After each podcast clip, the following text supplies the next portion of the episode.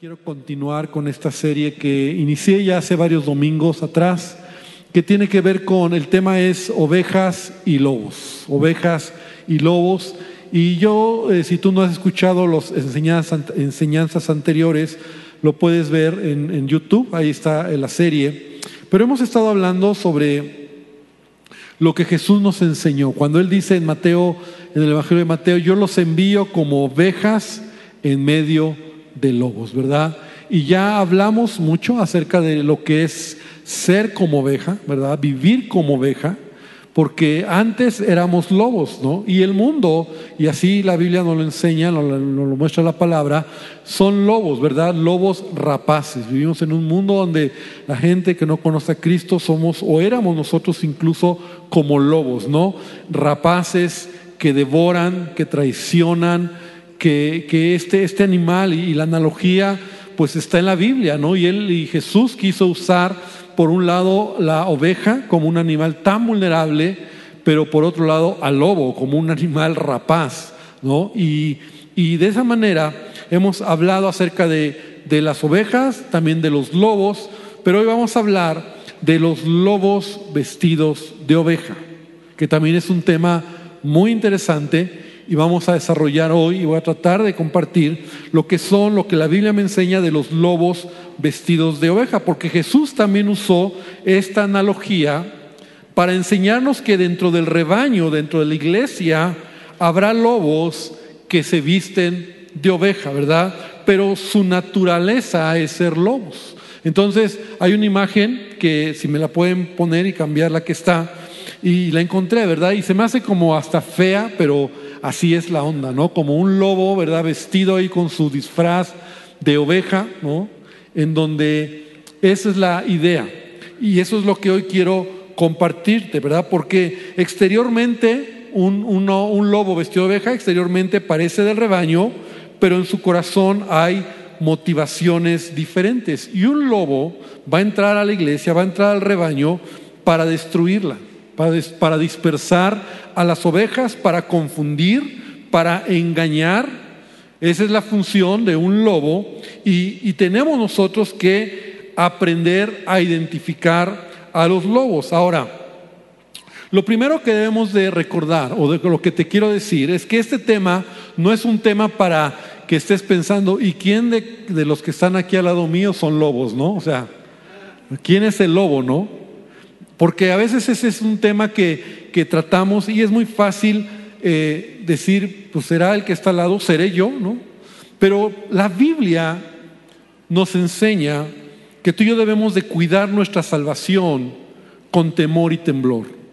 Lo que te quiero decir es que todos debemos recordar que somos vulnerables, todos.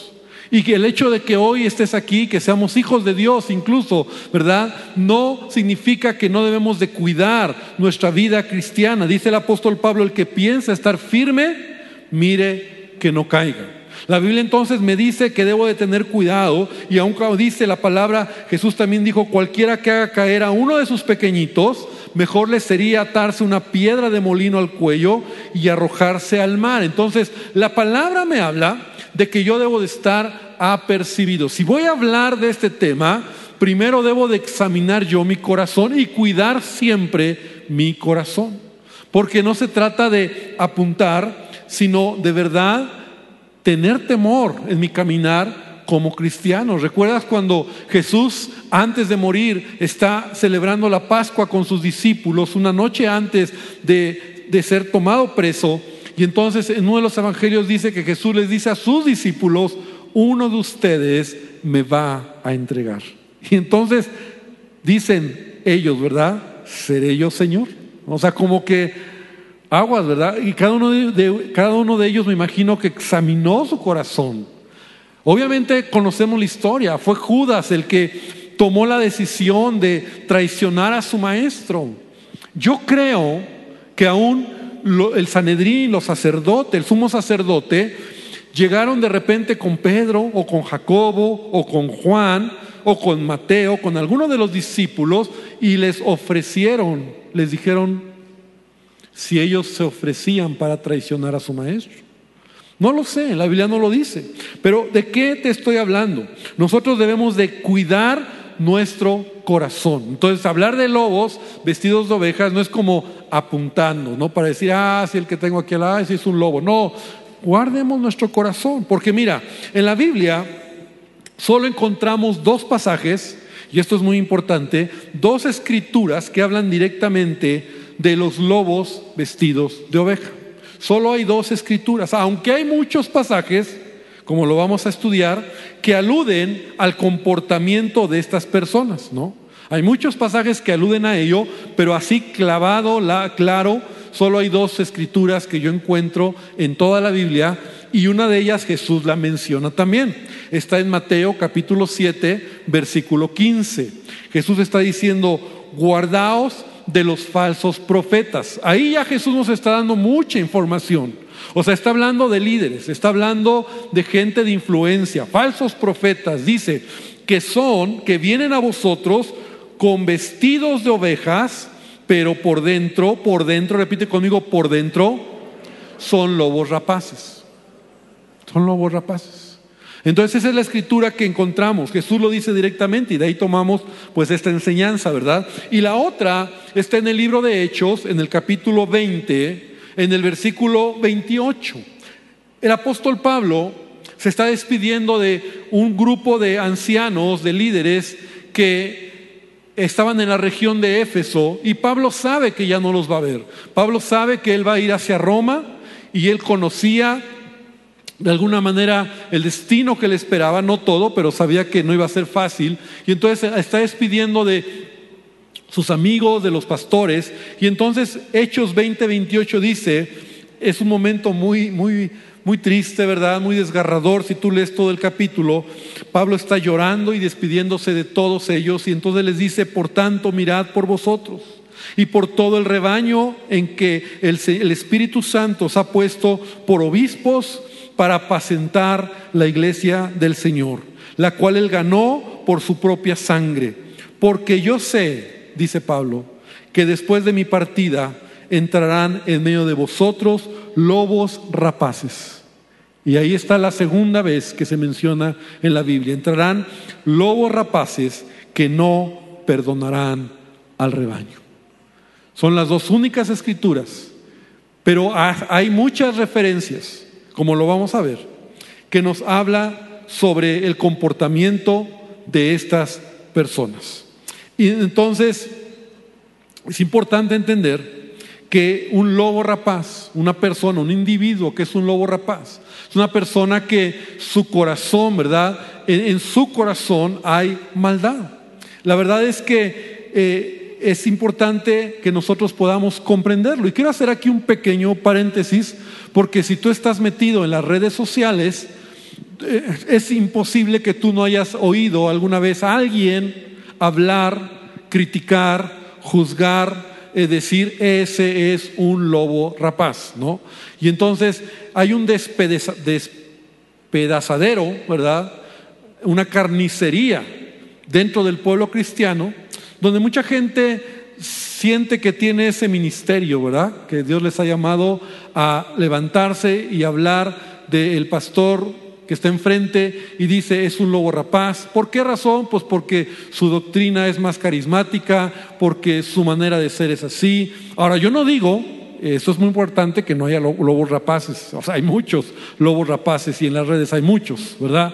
Pero a lo que voy es que eh, el hecho de que alguien tenga un teléfono y pueda grabar, eh, en TikTok o en Facebook y empiece a juzgar, a criticar lo que alguien otro enseña, predica y dice, él es un lobo rapaz, la verdad es que eh, eh, es, qué daño nos han hecho las redes sociales al permitir que cualquiera, ¿verdad? Y no está mal que, que des opinión, todos tenemos una opinión en la vida.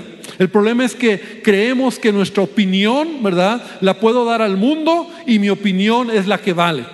Y yo quiero enseñarte que todos nosotros tenemos una influencia en la vida. Es algo que Dios nos ha dado. Nuestro pastor, el pastor Holland, dice, él dice la palabra, usa la palabra metrón. Tu metrón, tu influencia, tu, tu área de influencia, cada uno de nosotros debemos de tener clara cuál es mi área de influencia. Porque yo no tengo un área de influencia tan grande, mi metrón yo debo de entender hasta dónde llega y es ahí donde yo debo de entender mi influencia y cuidarme dentro de ese círculo de influencia de los lobos. Porque si alguien conozco en ese círculo de influencia que es un lobo, entonces yo debo de cuidarme. De tal manera que yo debo de saber hasta dónde llega mi metro, mi círculo de influencia. Pero mucha gente no lo entiende, ni tienen la influencia, ni tienen el conocimiento completo y están hablando y están destruyendo muchas veces eh, al cuerpo de Cristo, eh, hablando y expresando de manera... Eh, incorrecta cuando se habla de los lobos. Ahora, repito y reitero, no quiero decir que no hay lobos en las redes sociales o, no hay líderes o gente que son lobos, pero la realidad es que yo debo de cuidarme, en primer lugar, ya lo dije, yo.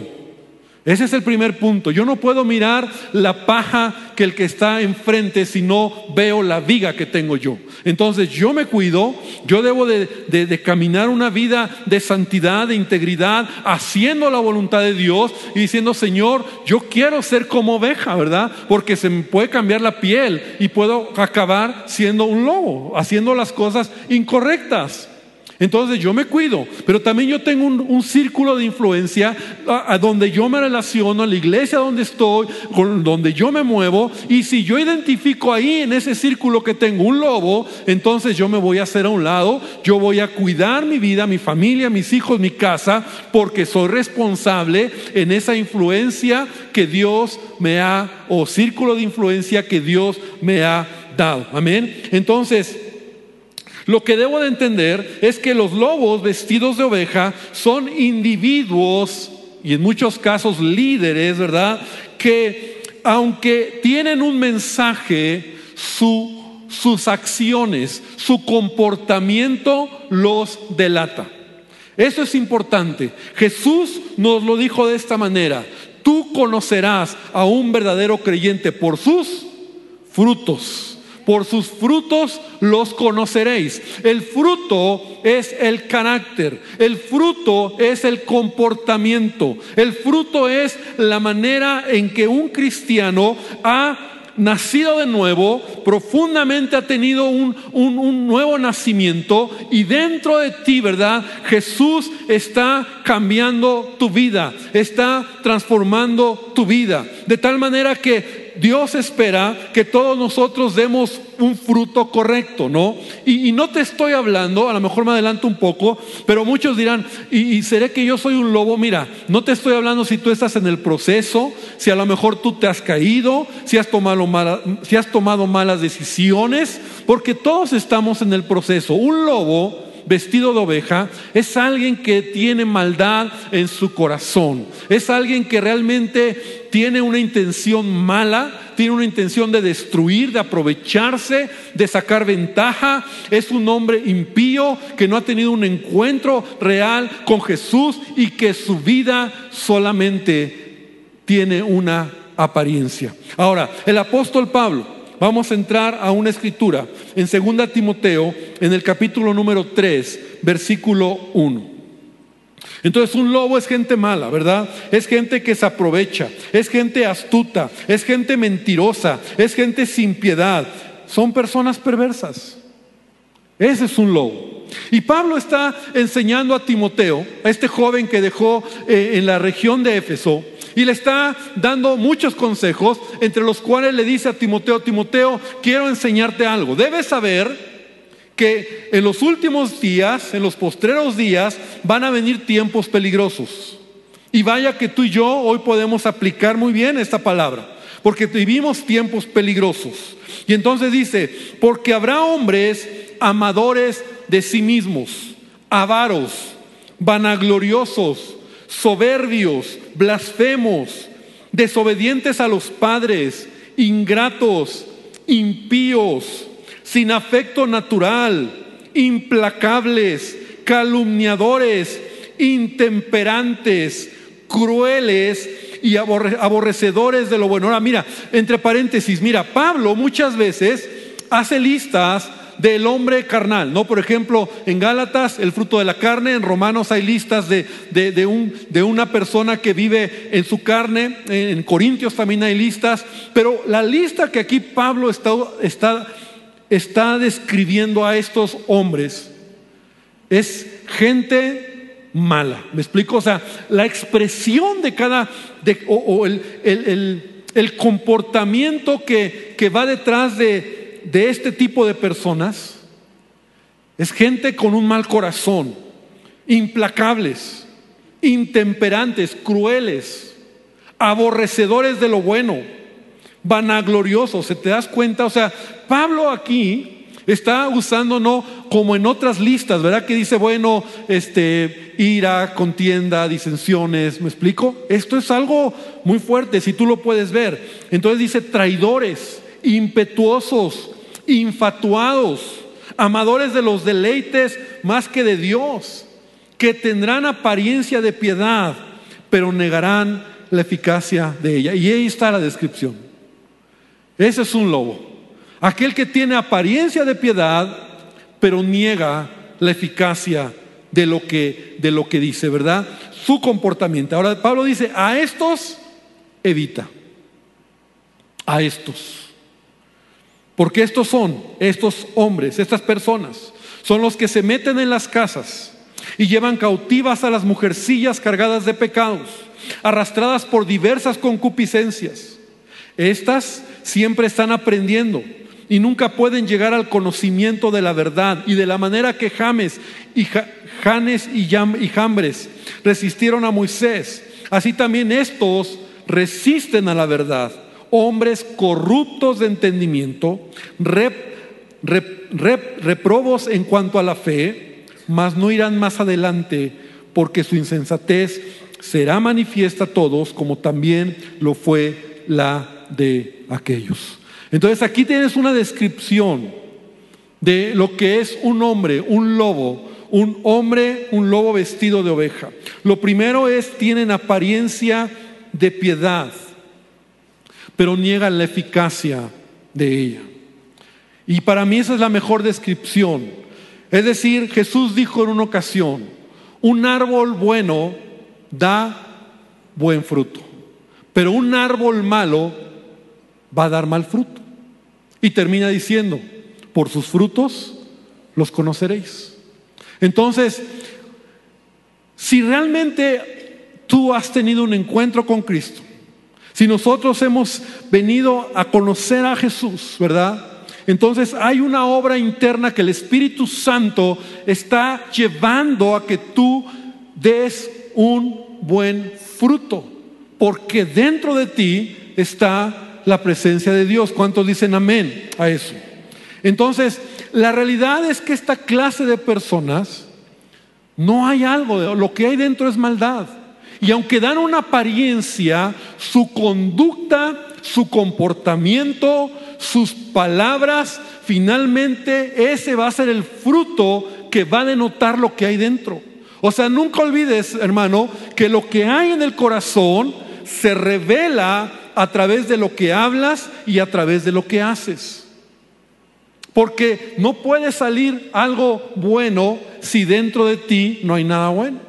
Es lo que Jesús está diciendo. Y lo único que puede salir bueno de ti es porque Jesús ha tomado el control en tu vida. Porque de otra manera no podría ser así. En Isaías 29:13, Isaías 29:13 dice, porque este pueblo se acerca a mí con su boca y con sus labios me honra, pero su corazón está lejos de mí. Está hablando de, de, un pueblo que se ha alejado. Su temor de mí no es más que un mandamiento de hombres que les ha sido enseñado. Entonces un lobo, un hombre que actúa de esa manera, es alguien que en el profundo de su corazón hay maldad lo profundo de su corazón y esa maldad es muy fuerte porque es un líder, un falso profeta, un hombre que vamos a ver algunas características que en el fondo no quiere agradar a Dios.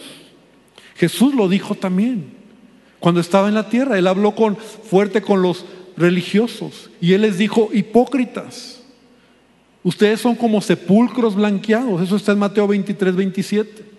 ¿Por qué? Porque por fuera se muestran hermosos, pero por dentro están llenos de huesos, de, de huesos muertos y de toda inmundicia. Entonces tú no puedes sacar algo bueno si no hay algo bueno dentro de ti. Por eso te estaba diciendo al principio que no tiene que ver muchas veces, incluso a lo mejor tú de repente dirás, y no seré que yo soy un lobo bueno, si tú has creído en Jesús, si tú estás teniendo cuidado en tu vida cristiana, si a lo mejor te has equivocado, has fallado, te has caído, yo lo puedo entender, pero estoy hablando de gente que, que dentro de su corazón hay maldad y que lo que va a salir es lo malo que hay dentro que son como sepulcros blanqueados, que solo es una apariencia de piedad, pero al final su conducta denotará realmente quiénes son.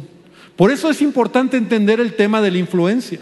Porque yo tengo un, metrón con quien yo me relaciono, mi iglesia, la gente, hermanos cristianos, y yo debo de cuidar mi vida en primer lugar, pero también yo debo de caminar con cuidado. Entonces Jesús está diciendo, perdón, Jesús está diciendo, Así ustedes, versículo 28, por fuera a la verdad se muestran justos a los hombres, pero por dentro están llenos de hipocresía y de iniquidad. Y esa es la característica de un lobo. Apariencia de piedad, pero con sus hechos, con su conducta, niegan la eficacia de ella. Pablo dice en Romano, en Tito, perdón, 1.16, profesan conocer a Dios, pero con sus hechos lo niegan. O sea, parece que sí, pero cuando ves su vida, cuando ves su, su conducta, cuando ves sus valores, cuando observas su manera de vivir, entonces niegan lo que parece que son. Dice, siendo abominables y rebeldes, reprobados en cuanto a toda buena obra. No basta con traer una Biblia, no basta con venir a la iglesia, no basta que parece que cantas, no basta. Lo más importante es que realmente podamos ver el fruto. Y eso es lo que Jesús espera de cada uno de nosotros, que tú y yo demos un buen fruto en nuestra vida. Y te repito, a lo mejor tú te has equivocado, a lo mejor has tomado malas decisiones, a lo mejor estás luchando todavía en esas áreas en tu vida, pero por favor tampoco te abuses, ¿verdad? Como dices, ay, pues yo estoy en el proceso y llevo 20 años y no he cambiado. No, tampoco es eso. Estoy hablando de gente mala, y algunas características que Pablo menciona en Timoteo como fruto negativo de estas personas, lo primero es, dice, son amadores de sí mismos. Eso es importante. O sea, son amadores de sí mismos. Esto quiere decir que es una persona que él y solo él quiere ser el centro de todo. Es una persona tan orgullosa que en su orgullo, porque el orgullo te hace pensar y hablar cosas desmedidas. De tal manera que Él revelan que Él es lo más importante, que solo Él tiene la verdad, que es un hombre o una persona que le gusta manipular, porque solo Él es el centro, arrogante, egoísta, narcisista, que no acepta ser corregido, porque todo gira alrededor de ellos. Esa es una persona que es amadora de sí, ¿no? Y lo encuentras no solo dentro de la iglesia, en cualquier círculo. En cualquier círculo tú vas a encontrar esta clase de personas.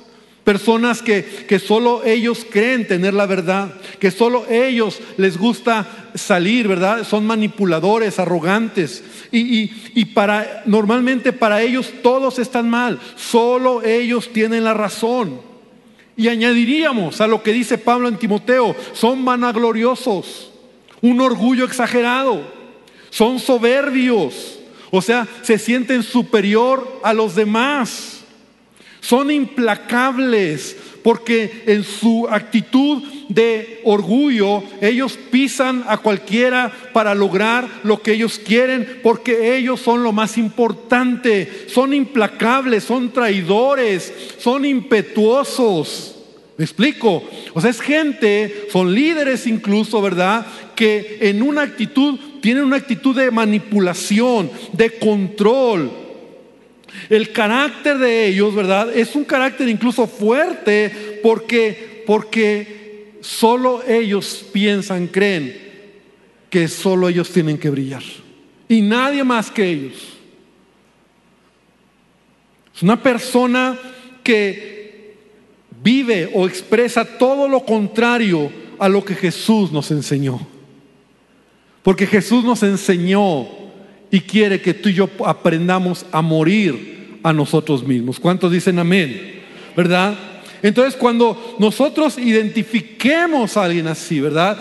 Y no te hablo, como te digo, eventualmente, sino cuando de verdad es un lobo, es un líder, es alguien que, que, que, que solo Él, y solo Él, y solo Él, y es orgulloso, vanaglorioso, y, y, no cambia, y, y, dice la palabra, aléjate de ellos. Así lo dice Pablo, aléjate de ellos, porque no, te va, no vas a obtener algo bueno de ahí.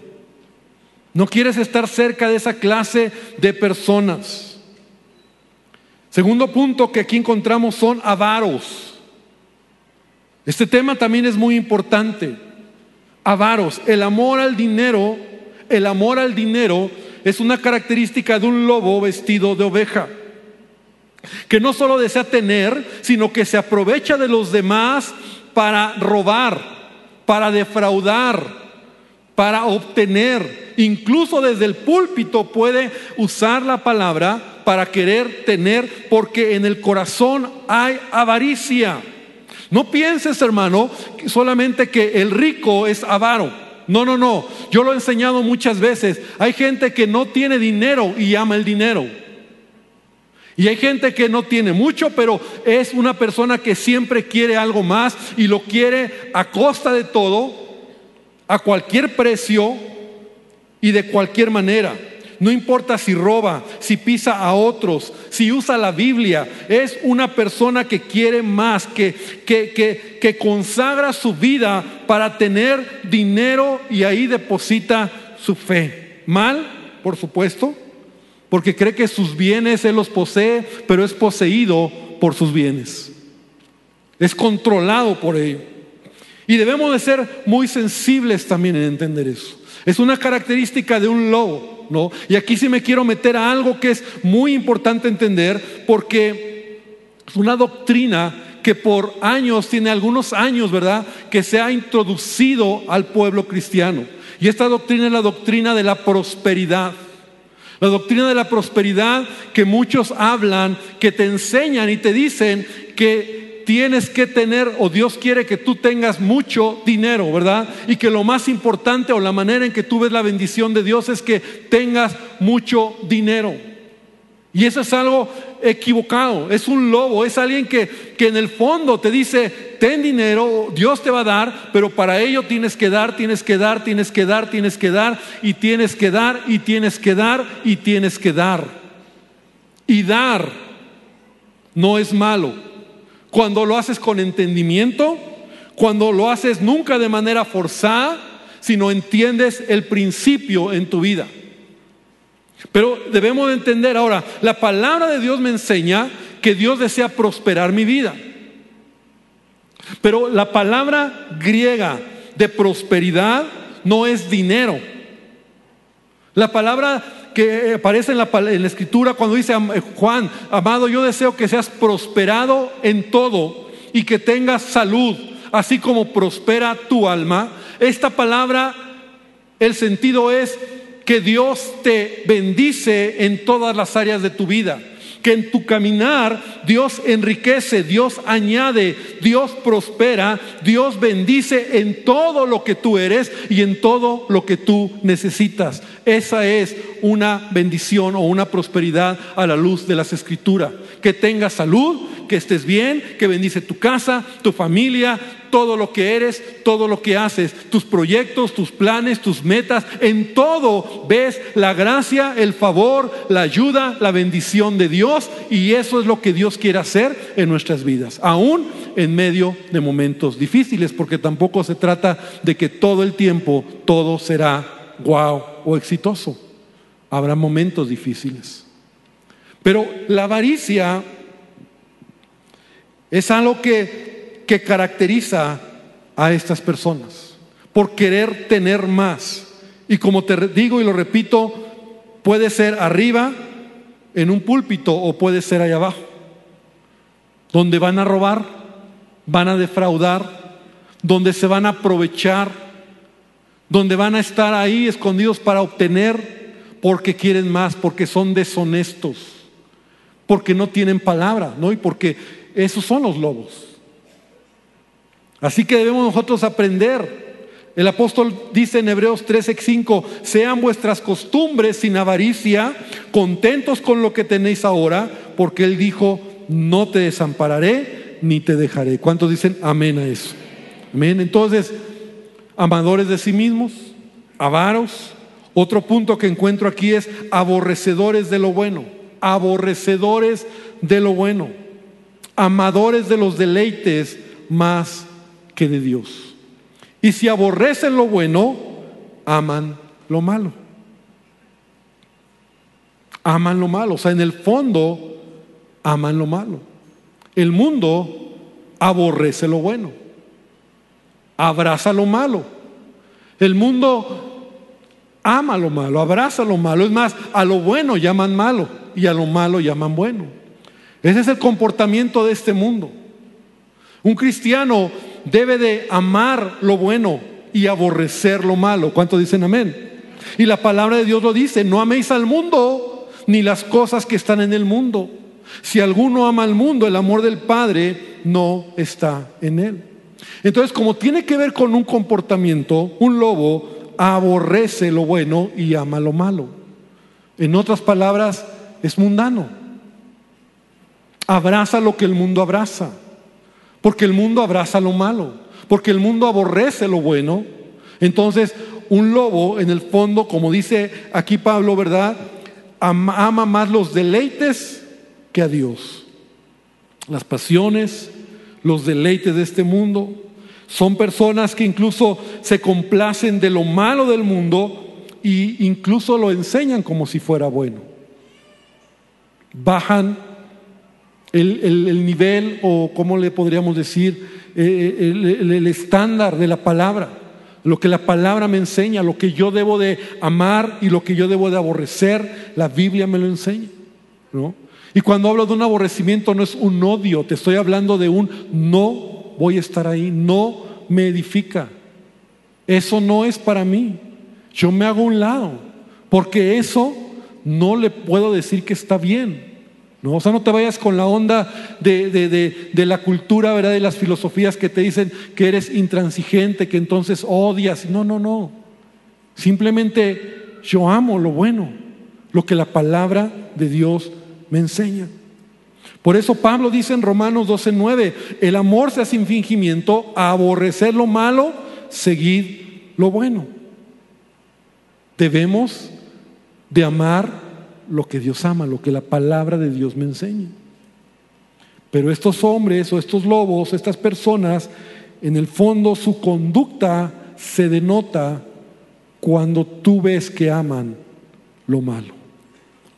Tenía un amigo, había un amigo que conocí que ya partió con el Señor, pero él decía, usaba una palabra que, que decía, es que pastor, por puro sentido común, ni tienes que ser tan espiritual para entender a veces ciertas cosas. Y esto que te estoy diciendo, a veces hasta es por puro sentido común.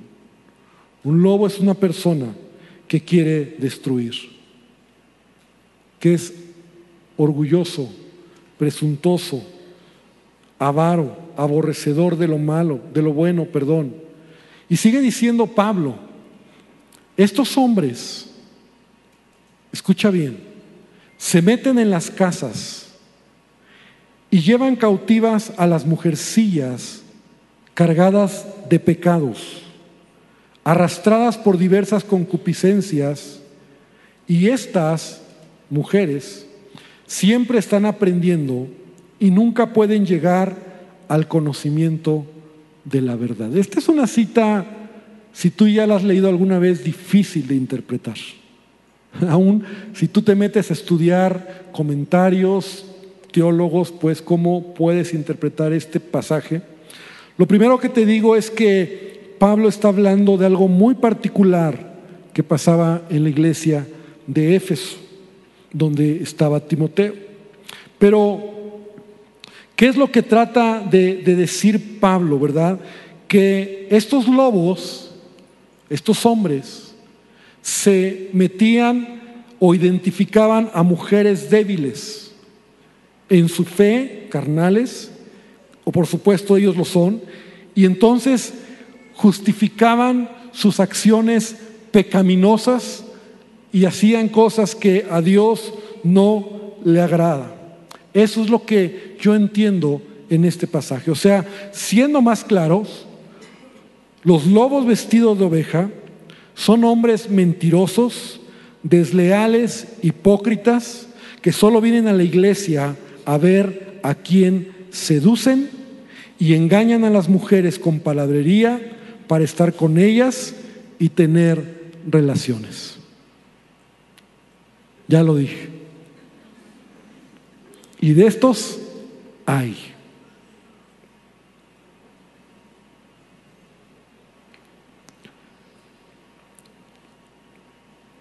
Tenemos que aprender a identificar a los lobos. La función del pastor precisamente es confrontar esta clase de personas. Y tú, por increíble que parezca, no tienes idea que, cuántos lobos se encuentran en la iglesia. No te asustes. Ay, pastor, te quiero explicar. Porque, porque mira, por eso Dios nos ha puesto, por el privilegio de servir, pero es cuidar el rebaño precisamente. Porque es lo que Pablo le está diciendo a, los pastores en Éfeso. Ahí regresemos a Hechos 20, 28. Pablo les dice, por tanto, mirad por vosotros ya lo vimos. Primero tú.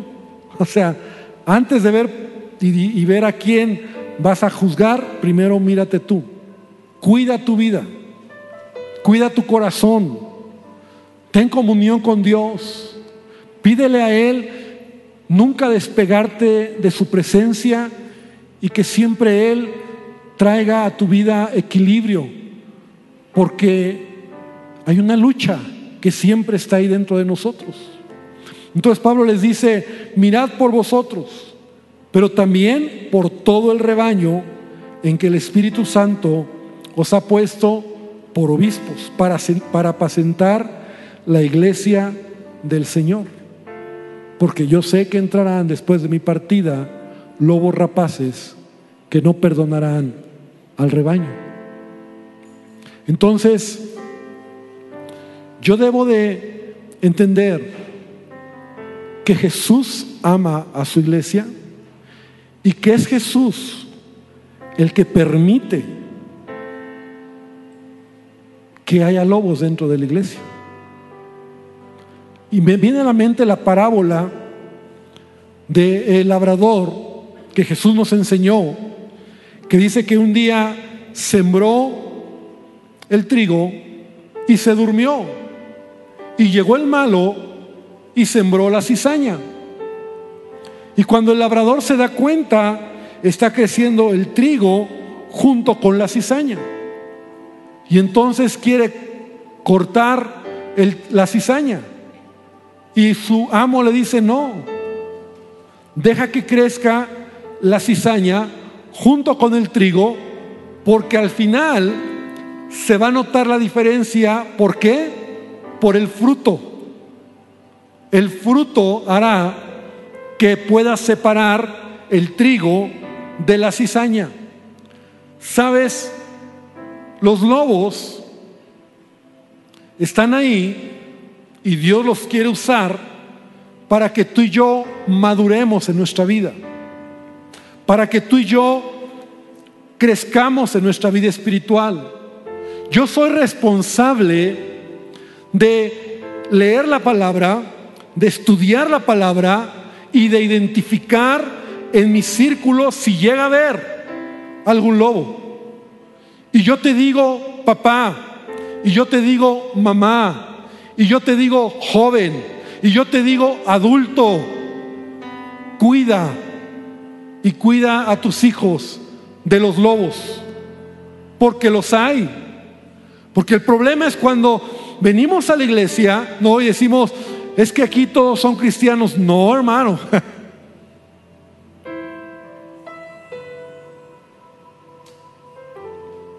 Ahora, Dios tiene el control. ¿Cuántos dicen amén?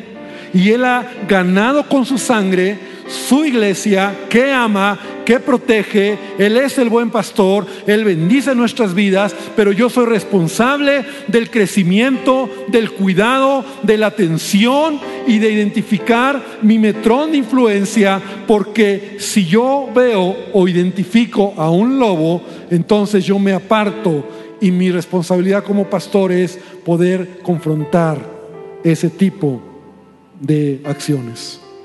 ¿Me quieres ver enojado? ¿Me quieres ver duro? Es cuando yo hago ese trabajo.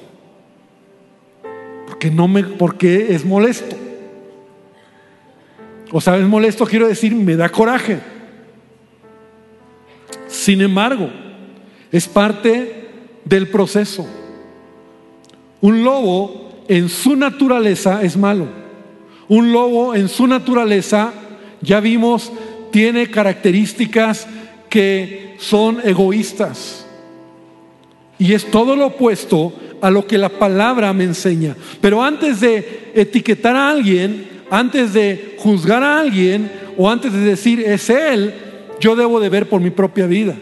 Y yo debo decir, Señor, guárdame, porque el que piensa estar firme, mire que no caiga. Yo debo de tener una relación con el Espíritu Santo, yo debo de buscar la presencia de Dios, yo debo de leer la palabra, yo debo de estudiar la palabra y seguiré enseñándote cómo yo soy responsable porque Jesús dijo que la verdad, conoceríamos la verdad y la verdad nos daría libertad. No solamente en mi vida, sino para identificar lo bueno y lo malo y para caminar una vida abundante. Amén.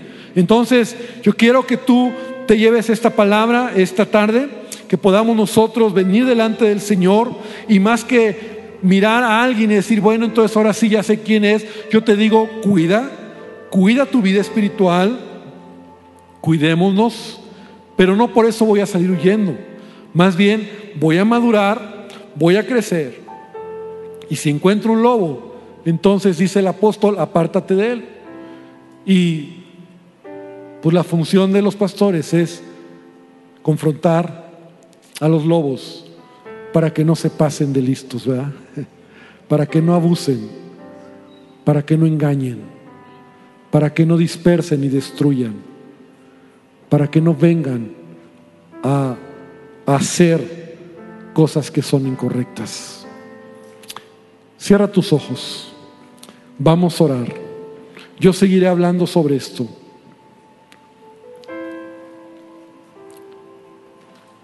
Señor, somos tan vulnerables y reconocemos, Padre, nuestra fragilidad en todas las áreas de nuestra vida. Te amamos y te agradecemos la vida que nos has dado, la oportunidad de conocerte, la oportunidad de saber, porque tu Espíritu Santo da testimonio que somos tus hijos. Y Dios es un tema que nos debe de empujar a mirar hacia adelante, que nos debe de empujar a estudiar tu palabra, a buscar tu presencia, a ser cristianos maduros. Y de verdad yo te pido por esta casa. Señor, tú eres el que mantienes a tu iglesia. No solo esta iglesia, sino todos los que han creído en ti y la iglesia en todo lugar y en tantos lugares en el mundo, tú la sostienes por medio de tu Espíritu Santo. Y lo increíble, Señor, es que aun cuando hay lobos, Señor, todavía tú nos mantienes y podemos seguir adelante. Yo te pido, Padre, que tú nos permitas tener un corazón correcto, no mirando la paja del que está enfrente y olvidando la viga que tenemos, tampoco juzgando ligeramente, porque este tipo de individuos son gente, son personas, son líderes, son falsos profetas, Señor, que se levantan y que son en su forma, en su carácter y en su actuar, Señor, malos. Pero Dios, que nosotros podamos identificarlo y que podamos apartarnos. Señor, que estemos siempre alertas y que entendamos, Padre, que tú nos amas y que tu Espíritu Santo siempre nos llevará a toda verdad, nos enseñará todas las cosas y eres tú, Señor, el que seguirás perfeccionando la obra que has comenzado en nuestras vidas. Te agradezco por todo y yo te invito, iglesia, a que cierres tus ojos ahí donde estás y solamente adores al Señor y escucha este canto.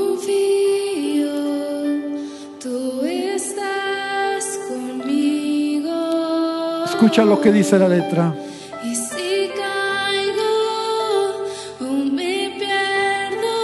Señor.